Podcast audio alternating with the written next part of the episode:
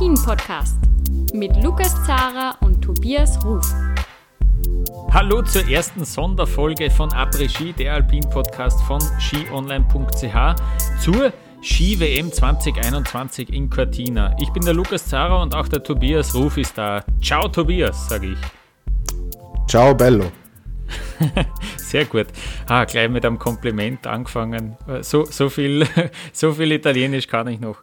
Ähm, äh, Lukas, ich, ich wollte ja, äh, ich hatte mich ja schon drauf gefreut, schon nach den ersten Tagen deine Thesen zu widerlegen, aber keine Chance. Ja. bis, bis jetzt halten alle meine Thesen noch, ja. Aber meine auch. Meine auch. übrigens auch. Ja. Sehr gut, ja.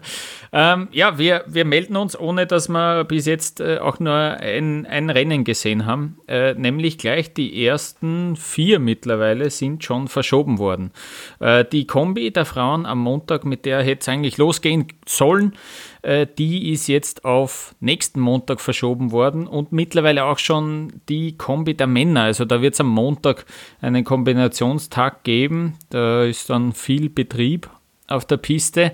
Ähm, Super Gs hätte es heute am Dienstag geben sollen. Die sind jetzt verschoben worden auf Donnerstag, weil auch der Wetterbericht für Mittwoch ja, recht übel ausschaut. Deswegen am Donnerstag gibt es dann diesen Super G-Tag. Äh, das Problem, da war ja ursprünglich, waren da ja Trainings für die Abfahrten angesetzt. Ja. Ähm, die wird es am Freitag geben, auf jeden Fall. Am Samstag soll es ein Training für die Männer geben noch. Äh, da sollen die Frauen dann schon die Abfahrt fahren und am Sonntag dann die Abfahrt der Männer. Das ist jetzt einmal das Programm, das sicher vielleicht schon in ein paar Minuten wieder über den Haufen geworfen wird. Äh, man weiß es nicht. Tobias, ich kann mich nur erinnern, vor zwei Jahren, wie die WM in Ore war, da hat es geheißen, nie wieder WM in Ore, weil dort ist ja das Wetter nur schlecht und nur schlimm und äh, das hat man ja eigentlich auch schon kommen sehen können, bla bla bla. Und jetzt haben wir halt auch, äh, ja, irgendwie sind alle sehr frustriert. Wie geht's dir denn so? Ja, auch frustriert. Man freut sich natürlich auf so eine WM, fiebert der entgegen, hat auch einen coolen Zeitplan. So, wenn man als Journalist auch darüber berichtet. Ähm, Gerade in Zeiten von Biathlon-WM, Alpiner Ski-WM, schon im relativ langen Winter, freut man sich auch so, hey, okay, ist eigentlich ganz gut verteilt.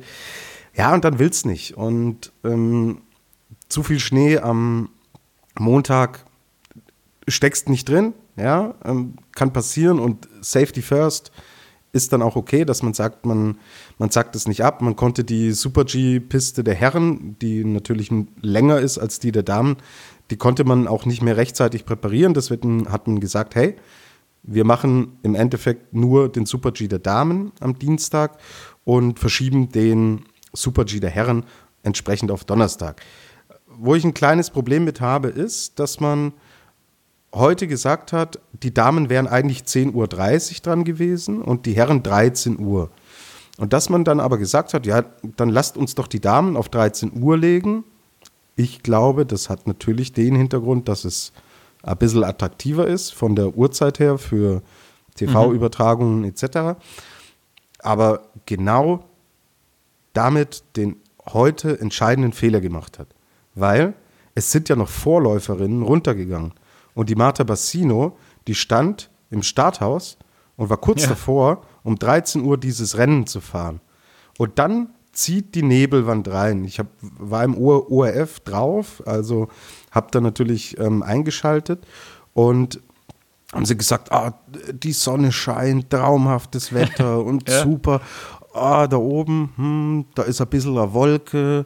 Hoffentlich wird die uns nicht noch beschäftigen heute. Und diese Wolke, die hat dafür gesorgt, dass ab 13 Uhr wirklich wie bestellt nichts ging.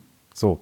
Und ich glaube, die Steffi Venier war es, die es im ORF gesagt hat, nagelt mich nicht drauf fest.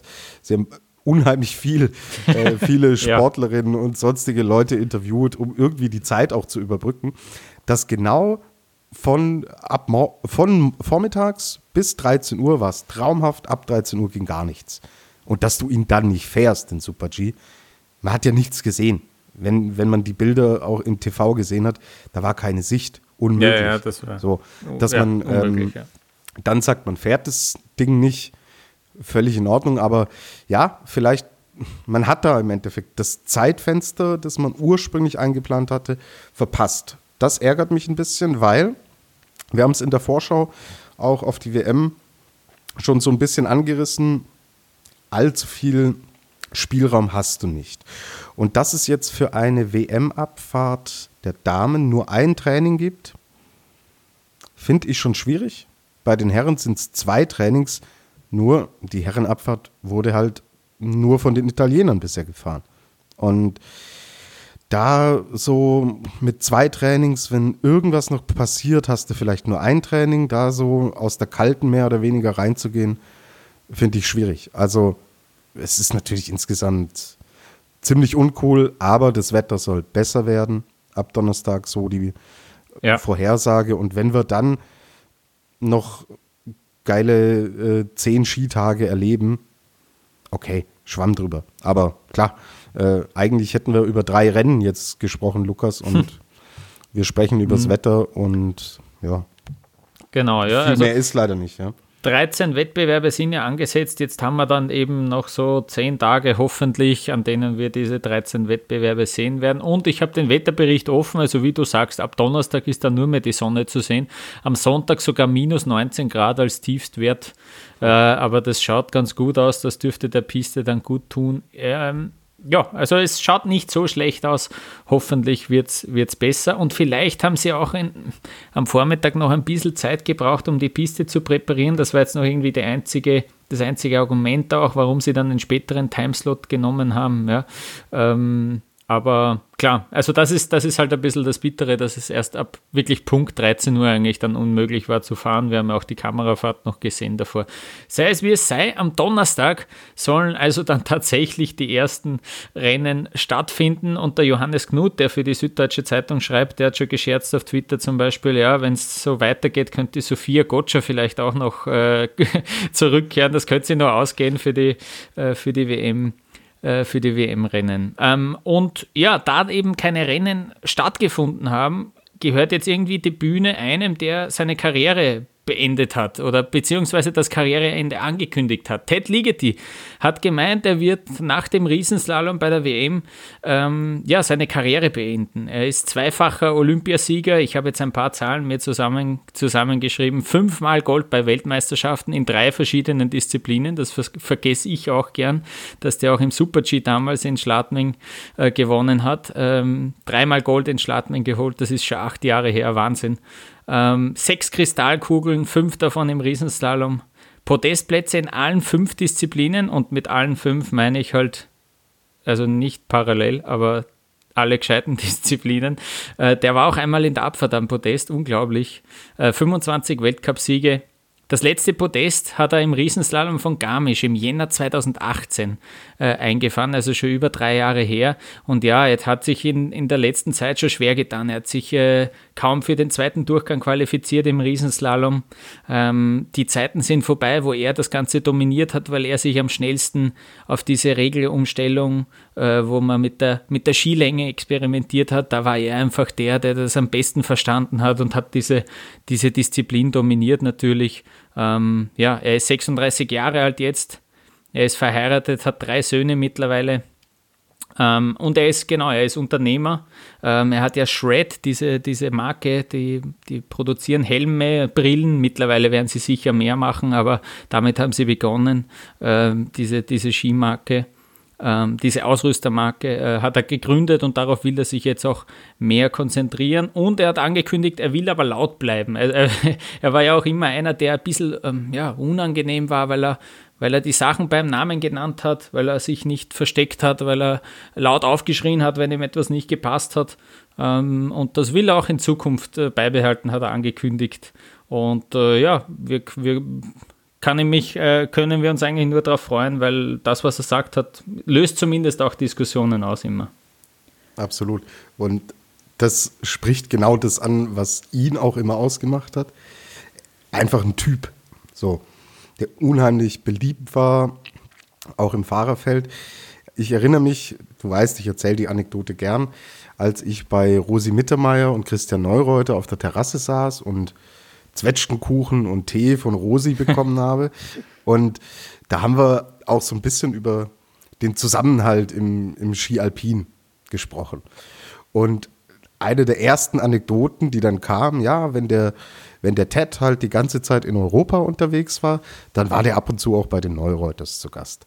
Und die Rosi hat dann die, die Unterwäsche ge gewaschen und der war so mehr oder weniger wie zu Hause. Und er ist einfach einer, denk an das Gespräch mit äh, unser tolles Podcast-Interview mit Guido, äh, Guido Heuber, dem Eurosport-Kommentator, das ihr heute auch äh, immer noch anhören könnt. Zurück, auch er ist ein Riesenfan von Ted Ligety und er kennt die Jungs halt alle persönlich und meint auch immer, ja, Ted ist halt einfach eine Marke. So. Und er hat mit seinem ganzen Wesen diesen Alpin-Zirkus unglaublich bereichert, war zudem noch super erfolgreich. Ja, gibt schlechtere Kombinationen im. Spitzensport, würde ich mal sagen. Ja, äh, in Österreich ist er immer in Erinnerung als derjenige, der eine Verschwörung gewittert hat, wenn er mal in, in Sölden ein Riesenslalom abgesagt wird. da hat er sich immer gleich ein bisschen unfair behandelt gefühlt und hat ein bisschen gemeint, ja, das haben wir nur gemacht, damit der Marcel Hirscher fit werden kann. Ja. Ähm, aber die Wahrheit ist, dass er auch wirklich häufig seine Stimme erhoben hat, wenn es um sicherheitstechnische Dinge gegangen ist, äh, da hat er wirklich äh, auch äh, vor allem moniert, dass die Skifahrer mehr gehört werden sollen, wenn über das Reglement verhandelt und entschieden wird. Und äh, da hat er sicher, ja, da ist er unangenehm sicher aufgefallen äh, von, von Seiten der FIS, aber es hat sicher auch seinen Nutzen gehabt. Also er wird nach dem Riesenslalom bei der WM seine Karriere beenden. Und eine, ja, ein Punkt, den ich jetzt noch ansprechen will, ist, dass es war ja für eine kurze Zeit auch schon ähm, sozusagen die Nennliste oder die Nennung für den Super-G bei den Herren äh, beendet und dort war Mauro Kavietzel schon dabei bei den Schweizern. Ja, also die Swiss Ski hat Mauro Kavietzel für den Super-G genannt. Der wurde dann natürlich wieder auf Donnerstag verschoben. Aber grundsätzlich wäre er ähm, ja, aufgeboten worden von der Schweiz für dieses Rennen am Dienstag. Das ist ein gutes Zeichen, dass es zumindest probieren will. Ähm, bin mir jetzt auch relativ sicher, dass wir den am Donnerstag sehen werden. Ähm, das ist auch noch sicher interessant. Das ist ja auch noch das, was, äh, was äh, irgendwie offen war. Und ja, über die Schweizer haben wir eh schon geredet. Die haben wirklich in fast jeder Disziplin Medaillenkandidaten. Ähm, Lukas, jetzt noch eine Frage. Du hast es auch getwittert. Heute wurde mehrfach der Markus eingeblendet. Ich habe zu dem Zeitpunkt, als Markus eingeblendet wurde, mit der Redaktion telefoniert. Weißt du, wer der Markus ist? Ja, eingeblendet war dann, dass er der technische Delegierte ist für die Technikrennen bei den Frauen von der FIS.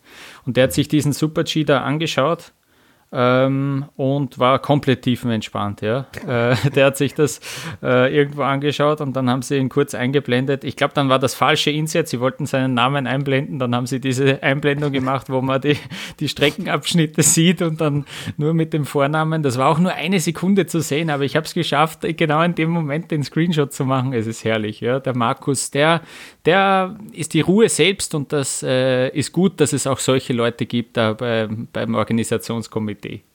Also schaut's rein bei Twitter. Herrlicher Post, Lukas. Äh, ganz großes Kompliment. Seid ja. mehr wie Markus. Ja? Genau. Entspannter geht's Genau, nicht. ja, das äh, kann man sich nur wünschen.